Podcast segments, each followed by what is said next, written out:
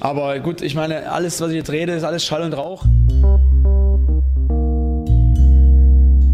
Das Interview.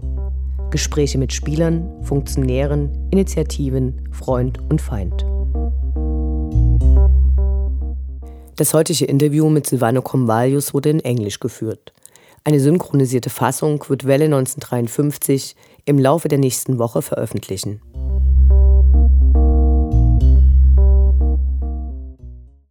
Today I'm talking with Sylvano Comvalius, one of our uh, great players who has a lot of fans. First, I want to congratulate to your um, last games. Up to now, you have made five goals. I want to know uh, how you feel in Dresden now. You came uh, during the last summer. Is it what you expected in Dresden? Or did you expect something different? So, how do you feel now about Dresden? Uh, first of all, hello everybody. Um, yes, uh, what I can say, uh, yeah, uh, the first four months in Dresden, uh, it was a totally new experience for me, of course, um, playing for a club with such a big yeah, fan base. Eh? I've played in many countries, but uh, I must say Dresden is totally different than where I've played until now. So yeah, from that point of view, yeah, I'm very happy. I think um, feel very good, very comfortable. Um, yeah, the people have been very, very nice to me, very kind. Uh, I think also, like you say, I scored some some good goals until now, and that's also what makes uh, life easier eh, as a football player. So. Uh, yeah, until now uh, I can't complain. Okay, so there was one action which made you quite famous on YouTube. It was uh, after your goal uh, against Chemnitz that you ran up to the fence. So it was full of emotions. But what I was wondering, did you dream about this before you know like somebody uh, you have a scene in your head and you are like oh when i'm doing this one goal i want to uh, celebrate with the fans or was it something really spontaneous and if so why were you running to this certain place did you know people there yes it's a very good question because also uh, for me after uh, after it happened i couldn't understand why i did it you know it was just spontaneous let's say emotion explosion and um, yeah, of course, as a football player, you always hope to score a, a winning goal in the last minute. And um, yeah, uh, against Chemnitz, it was very special. And I think, yeah, I was I was full of emotion. And uh, in the moment I scored, I, I just didn't know what to do. And I, I thought so many things that I, I did maybe too much, and that's why okay. I get also the red card. And um, yeah, I, I just wanted to to celebrate uh, not only with my teammates but also with uh, with with the fans because, like I said, they are uh, they are amazing. They are great, you know, and uh, yeah, that's not so normal in football that fans always are so great. And um, yeah, um, I just run to that side. I don't know why. It was just a feeling. I could also run to the other side, okay. so it was just spontaneous. I didn't think about it, but uh, yeah, I must say at the moment um, I, I was really angry, you know, at myself. But uh, afterwards, or if I see it back now, uh, yeah, it's it's really good memory for me. Everybody loved you for that. Yeah, so yeah, I sure, think it was yeah, okay. It was worth the red card. So, okay, a totally different scene happened when you played against Bochum. There was one goal and it was not scored because you were offside and Justin Eilers was like really angry mm. on the field. So how did you deal with that afterwards? Do you talk to each other? Are you giving him a drink or how do you cope with that? Yes, I think uh, Justin is a, is a really good, important player, you know, for us. And also, I am a very important player for, for the team. And I think uh, no one is more important than the team, you know, so we are all the same. And uh, of course, at that moment, it was maybe uh, not a good decision for me to take the ball, but. Um, uh, yeah, uh, in football you sometimes make bad decisions, and important is that you, I think, stay positive, you know, to each other, and that's what I said to to Justin after that. Like, look, you can be angry, that's normal, but you need to be always positive, and uh, when it's finished, it's finished, and um, yeah, that's things he can still still learn, you know. But I think it, it shows his character that. Um, yeah, also like me, he really want to win every game, want to score every goal, and uh, I think it's only good. Did it take him a long time to calm down and to be uh, friendly with you again? No, no, he's always friendly. Just it's, it's, it's, normal. It's the heat of the game. You know, everybody want to win. Yeah? And um, um, yes, like uh, last Saturday, um, in the second half he, he, he didn't give me a good pass and then he excused himself and that's normal you know that you need to do to each other like I said against Bochum I said sorry it was my mistake and then it's also it's finished and uh, for him it's also finished yeah that's normal Okay, so uh, I want to ask uh, some stuff about uh, your training. How does your training schedule look like besides uh, training with the team? Are you standing up in the morning? Are you going to run five kilometers? What is your special training schedule? Uh, yeah, I must say that uh, when I was a little bit younger, when I first went uh, to, to, let's say, abroad to other countries, I did train a lot for myself extra uh, because I felt also that I needed. it. But at the moment here in Dynamo, I feel that the, the, the, the trainings that we do, it's, it's enough. It's enough for me. You know, I, I if I do extra, I do extra, but it's just in the in the Kraftraum, you know, just uh, just uh, gym to, to train my legs. But uh, extra running on this, no, it's not it's not necessary uh, here. We train hard enough. Yeah. okay, so how many hours per week are you training? Who I think we train at the moment. So most times the first time one, then three, four, five. I think we have five or six training sessions, and then there are like one and a half hour, let's say. So uh, yeah, it's like 15 hours. Yeah, I think. Yeah. Are there weaknesses you you see at yourself as a player where you want to work especially hard to overcome them? Yeah, I'm now getting a little bit older, eh, but still not old enough to learn. So yeah, I think um, I can still improve my uh, my uh, yeah kopbal, uh, yeah kopbal. So yeah, that's something I try to work on. Um, defensively, it's going really good, but also in front of the goal, I want to be more yeah dangerous. So uh, yeah, and of course, uh, I think as a striker, Sturmer, you can never tra stop training uh, scoring goals. Huh? So uh, yeah, these are the, the two things. Yeah. As everybody of our listeners know, you played during the last couple of years a lot of different clubs all over the world. So, and you told uh, in an interview that you especially like China. And I looked it up. They have quite a big stadium with uh, 38,000 uh, seats. So, yeah.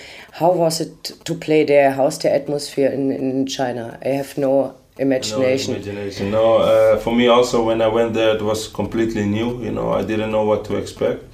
Uh, but um, yeah, the, the, the fans they were really crazy about football. I must say, the the, the, Chinese they uh, they love sport and they adore uh, yeah the Auslanders. Eh? They're really big heroes eh, for them. It's it's different than the Chinese players. Here everybody is like uh, gleich, you know, everybody's yeah. the same. But in in, uh, in China it's more like you have the Auslanders and you have the the Chinese, and the, the Auslanders are their big stars, you know, for them.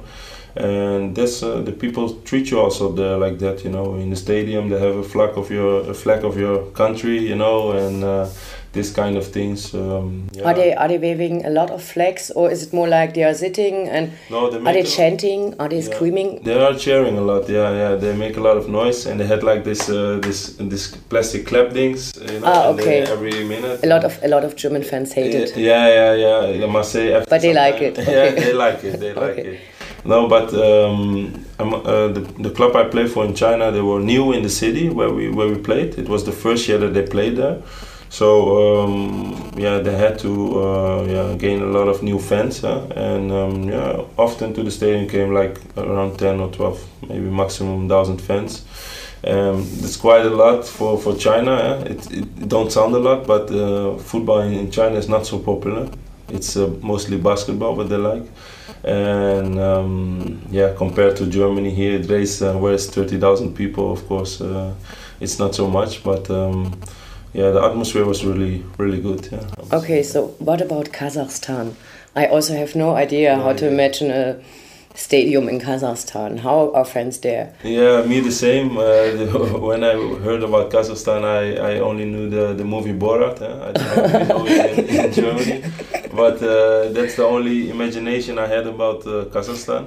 Uh, but um, yeah, when I went there, I was I was actually yeah surprised. You know, it has nothing to do with Borat. It's it's a beautiful big country with a lot of uh, nice yeah, places. Yeah, it's huge. Yeah, yeah, it's very very big and. Um, yeah, it was a, for me the first time experience to uh, to fly to every game because uh, there was no games where you can go by bus like here oh, okay. that you drive four hours.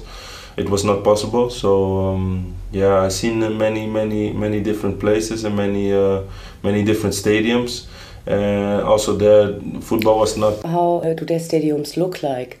Is it something like uh, you saw in the test games before the new season started here, or does it look like the No, the, the stadiums are they are quite quite okay. They are not like the Dynamo Stadium, of course, but they, they look quite good. I think you can compare it with the stadium of like Erfurt with the how you say this, uh, Laufbahn Rund.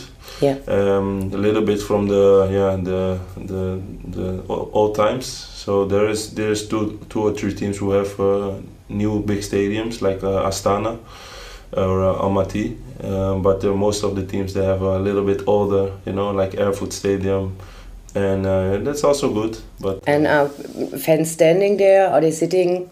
Yeah, they are a little bit more quiet there. Yeah, there's not so uh, like here or like in uh, in China. So they are not so emotional about they are, it. They are emotional, but um, it is not so uh, big hardcore fan fan groups there. No, that's not not like here. Okay. During the last game, there was a sports reporter at the MDR, and he said that there was a guy to interview you for a Dutch magazine. Yes. So, um, are you now more considered a good player in uh, back in the Netherlands since you are started playing here? So. Uh, yeah, actually, I was also really surprised to, to see the, the guy because he's from one of the biggest newspapers in in Holland, and uh, he was doing a tour around uh, Oost, uh, uh, east of Germany, and um, yeah, he came to see me, and um, yeah, it was, it was quite interesting to hear that uh, yeah, the people are following me, of course, in in Holland. Um, yeah, of course, they see the good results of Dynamo Dresden in the Bokal. Eh?